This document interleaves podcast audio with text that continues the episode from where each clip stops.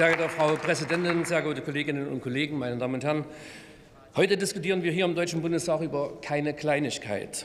Es geht um eine der zentralen Fragen in unserer Demokratie. Wie wandeln wir Wählerstimmen, also den politischen Willen der Bürgerinnen und Bürger in unserem Land, ganz konkret in politische Mandate um?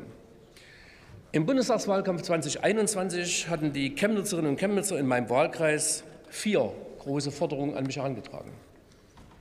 Setzt bitte den Mindestlohn auf 12 Euro, kümmert euch um die Rente, baut unser Gesundheitssystem ordentlich aus und verkleinert bitte den Deutschen Bundestag. Er ist zu groß geworden. Und die Bürgerinnen und Bürger haben recht, der Bundestag ist zu groß geworden. Bei einer eigentlichen Regelgröße von 598 Abgeordneten zogen 2013 631 Abgeordnete ins Hohe Haus ein.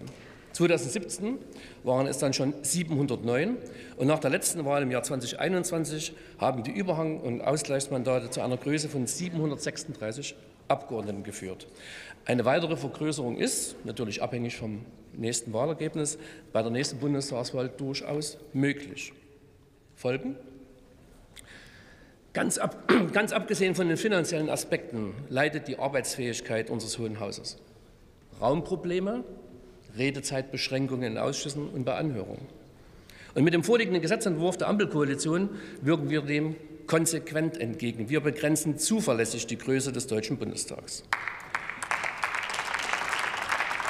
Und zwar tun wir das, ohne Wahlkreise abzuschaffen und damit auch die verbleibenden Wahlkreise noch mehr zu vergrößern. Und wir erhalten den verfassungsmäßigen Grundsatz unseres Wahlsystems, dass, der, dass das bundesweite Wahlergebnis direkt und auch nachvollziehbar in Mandate umgerechnet werden muss. Wenn bundesweit 25,7 Prozent der Bürgerinnen und Bürger die Partei XY gewählt haben, erhält XY dann auch eine dementsprechende Anzahl von Mandaten bzw. Sitzen hier im Parlament. Klingt gerecht? Ist es auch. In den letzten Legislaturperioden wurde bereits viel über Wahlrechtsänderungen diskutiert und auch einige Anpassungen und Neuregelungen vorgenommen. Allein am Grundproblem des immer weiter wachsenden Bundestags hat es nur wenig ändern können.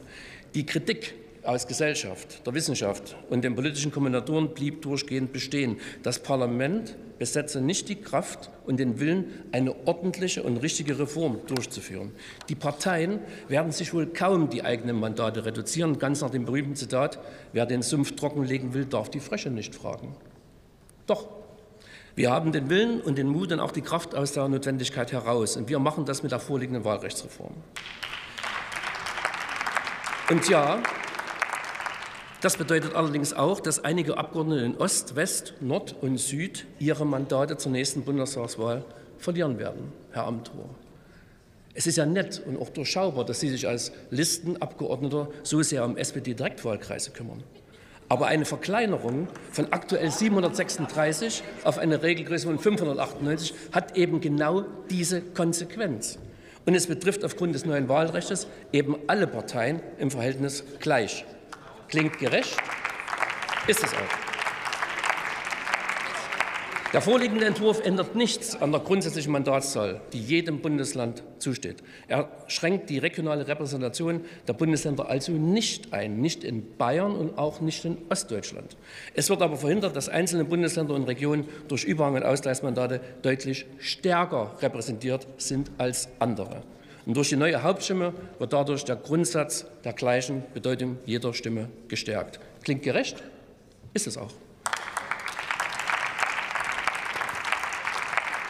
Meine Damen und Herren, zum Schluss der Dank an die Kolleginnen und Kollegen der Ampelfraktion, Bündnis 90 Die Grünen, FDP, meiner Fraktion, auch bei den vielen Sachverständigen, die an dem Gesetzentwurf gemeinsam mitgearbeitet haben.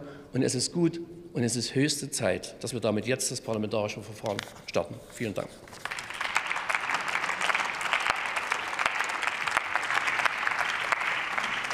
Nächster Redner ist Michael Frieser für die CDU-CSU-Fraktion.